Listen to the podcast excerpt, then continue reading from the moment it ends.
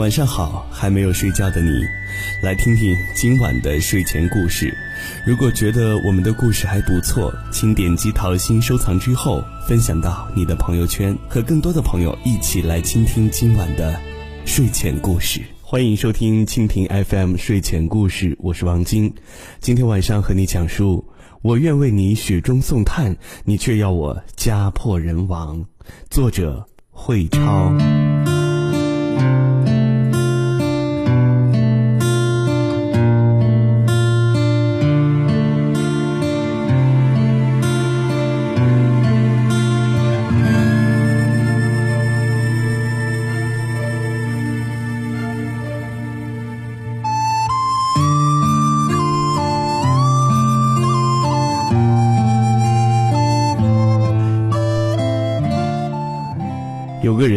在四线城市有套单位集资建的小房子，六十平米左右。因为房子小，家里经济情况改善之后，他又买了一套大房子。因为装修新房等原因，小房子一直空着。这个时候，他在乡下有个亲戚过来打工，亲戚就说：“不如把房子租给我吧，我付你房租。”他同意了。考虑到当时租金也就五百块钱，还不如不要。就这样，过去了很多年，亲戚一直也没有给过房租，而这期间房价一直在上涨，租金自然也在涨。他在这期间又陆续买了两套房子，贷款。后来他相中了一个新建商场的商铺，地段价格十分诱人。商铺昂贵，他要卖商铺就必须要卖掉两套房子。权衡之后，决定卖掉给亲戚的那套房子，再卖掉一套贷款的房子。好的地段当然看上的人很多，时间有限，所以他就去和亲亲戚讲，能不能尽快再找个房子租。接下来就是人民群众喜闻乐见的剧情了。亲戚非常生气，表示。你什么意思？不明摆着撵人走吗？有话你就明说，我们交租金不就行了吗？至于找个借口把人往外撵吗？你这不缺德吗？最后的结果当然是亲戚根本就不去找房子，他实在等不了了，直接自己去中介找了一间合适的房子，并且表示可以先垫付一个月的租金。亲戚一看。实在是没办法了，说：“那你直接把房子卖给我吧。”他着急买商铺，况且卖谁不是卖啊？但万万没想到，亲戚提出十万块钱买这套房子，他的心情简直是差到了极点。按市价，这套房子已经升值到了二十三万，中介甚至表示，如果卖二十万，可以直接现金收房。他无法接受，然后亲戚就找了很多人过来说：“两口子不容易，孩子还上着学，打工也不轻松。你们两家又是这么近的亲戚，你们家好几套房子，那么有钱，也不缺他这点小钱。就算照顾亲戚了，便宜卖给他得了。”巴拉巴拉。他最后表示可以看在亲戚的面子上，二十万卖给他。亲戚要是不买，就直接委托为中介了。然后画风就变成了这样。你们这是要把人赶尽杀绝呀？为了钱连亲戚也不认，为了钱连心都黑了。你们这样是要遭报应的，你这样要家破人亡的。最后的结果是，两家人闹得跟仇人一样。故事讲完了，是真事儿。欢迎大家对号入座。太宗曾经曰过：“以史为鉴，可知兴替。”恩将仇报的故事简直写满了史书。当年北燕王高云救了两个吃不上饭的壮士，又赐宝物又赐美酒的，时不常的还一起玩玩美女。结果呢，这俩壮士某天突然想。凭什么我们俩天天见到他还要鞠躬下跪的？凭什么他是王，而咱们连个官儿都没有？然后两个人持剑入宫，活生生把北燕王给弄死了。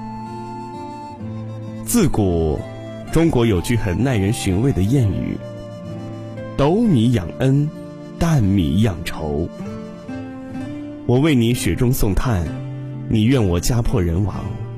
更有甚者，真的就上来直接把你弄死了。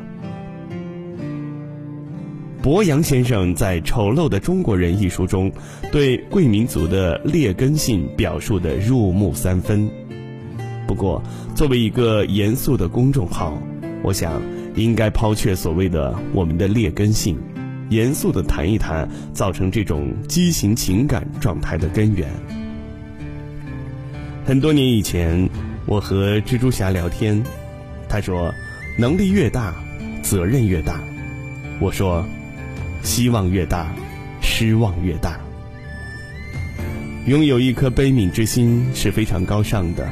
许多有能力的人将这颗悲悯之心化为满腔热血，去无私的帮助那些身边的弱势群体。很多慈善家、NGO 组织者和心怀悲悯的好人，在对某些人进行帮助之后，却事与愿违。但很多时候，我们的帮助竟然回馈我们的是冷冰冰的伤害。你说，我身边没有这样的事儿，你骗人，你不信，我不信，我就是小公主。对于社会底层的民众，都是非常勤劳善良的。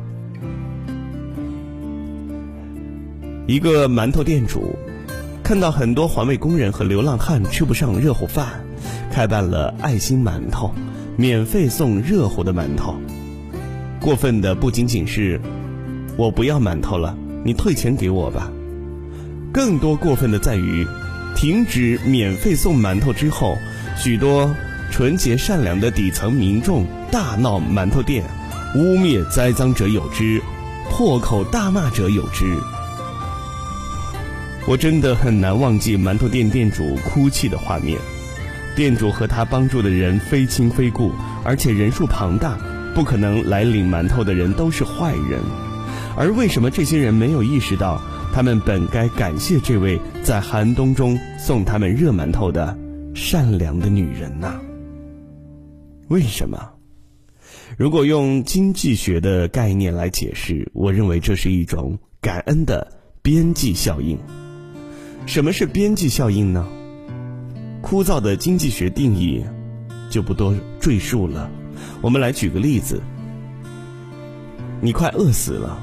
有人给了你一个馒头，你感激的恨不得给他做牛做马，然后又有人给你送馒头，你感激的痛哭流涕，然后又一个馒头之后，你饱了，然后依然有人不断的给你送馒头。当你手里攥着几十个馒头，你几乎已经忘记这些人救了你，你的心里很可能是。这帮慈善作秀的，为什么只知道送馒头？我还需要衣服，我还需要钱。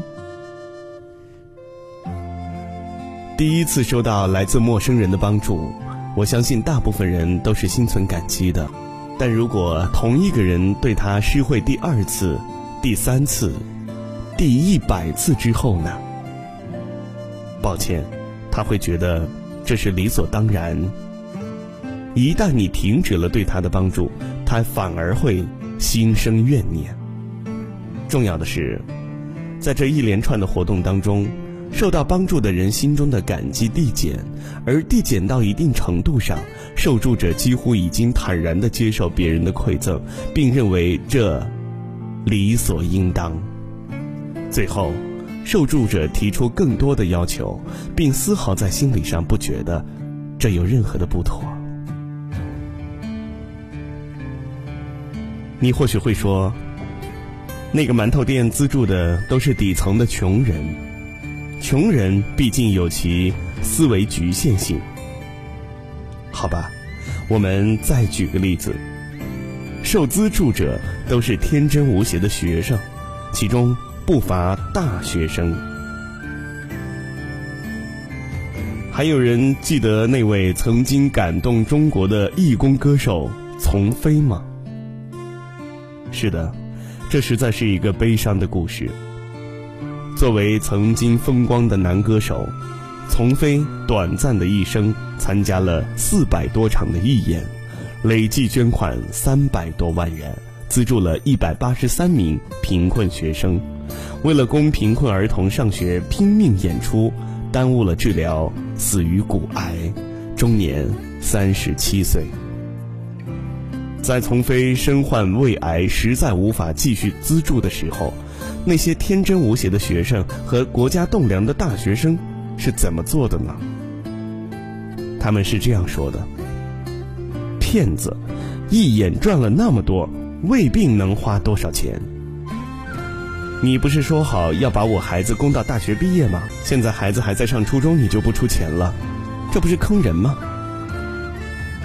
我现在在治疗，所以不能继续汇款。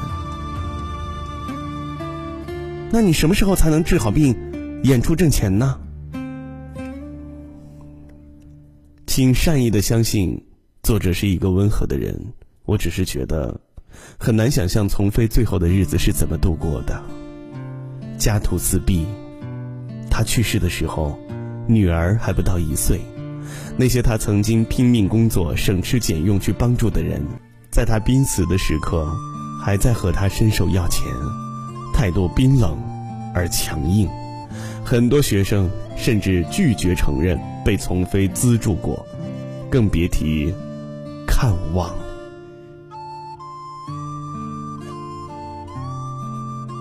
为什么？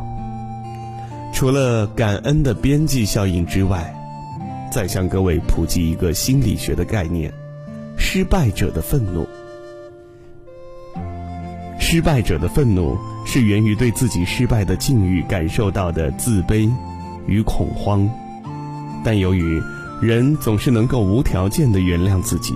因此，这种对自身境遇的自卑与恐慌，在自我心理的调节下，或者可以理解为扭曲下，从一开始就跳出了自我的检讨，而转嫁到他人。你看文革当中打死自己亲友的人，至今也认为是那个时代的错误，而从来不会承认自己对这件错误有不可推卸的责任。丛飞的例子就是典型的感恩的边际效应加上失败者的愤怒，因为这种心理上的扭曲，受助者摇身一变，从受人资助变成了被丛飞利用的弱势群体，不仅逐渐忘记了当初第一次接到资助的感动，到最后，被资助者反而认为丛飞帮助自己是有目的的，转而。仇恨丛飞，强于自己的人总在提醒自己的失败，而人又无条件的原谅自己的无能，并转移自己的自卑。因此，失败者的愤怒在越亲近的关系中表现得越明显，因为他潜意识里认为你们的能力、思维、格局都是一个层次的，你比我过得好，只是运气好而已。他永远看不到你自身的努力，虽然部分人确实是因为运气好而过上好日子的。当年都是一起玩泥巴的小伙伴，凭什么你开宾利？当年都是一起吃路边摊的好闺蜜，凭什么你拎爱马仕嫁高富帅，而我买个尿不湿还要讨价还价？当年都是村里的破落户。凭什么你家住别墅，而我依然只能在土坯房里打麻将？你现在过得比我好，早晚有一天会落魄，这就是一种典型的失败者的愤怒。我给你一颗糖，你看到我给别人两颗，你就对我有看法了。但你不知道，他也曾给过我两颗糖，而你什么都没给过我。最近朋友圈盛传的这段话，也是一种典型的失败者的愤怒。糖块的数量，数量的不公平，使他在潜意识中有了自己处于失败的朋友关系的担忧与自卑，而本能引导他直接将问题转移到了送糖的人身上。是你做人有问题，而如果不信你一直无私的送他糖，那么他更早没有那种心里的自卑了，也没有当初接受第一块糖时的温暖和感动。所以，一旦你送的少了，或者停止了赠送，你的朋友将不可逆转的产生愤怒。暗夜里飘荡，多少痴心妄想戒不掉感伤，锁进回忆的百宝箱。人总是奢望，是莽撞，是为了梦一场。离开安稳的胸膛，颠簸流浪。别笑我荒唐，梦太难舍难忘。想前往天堂，要先穿越惊涛骇浪。习惯用孤独，用倔强，砌成我的伪装，让心痛到无法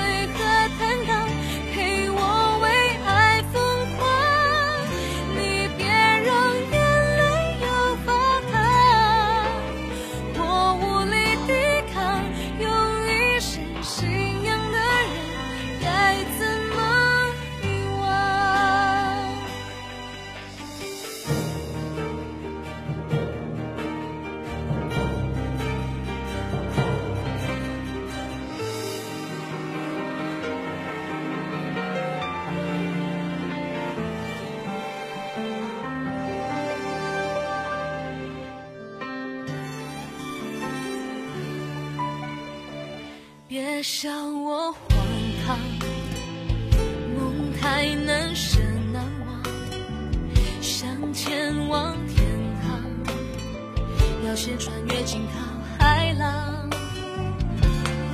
习惯用孤独，用倔强，砌成我的伪装，让心痛。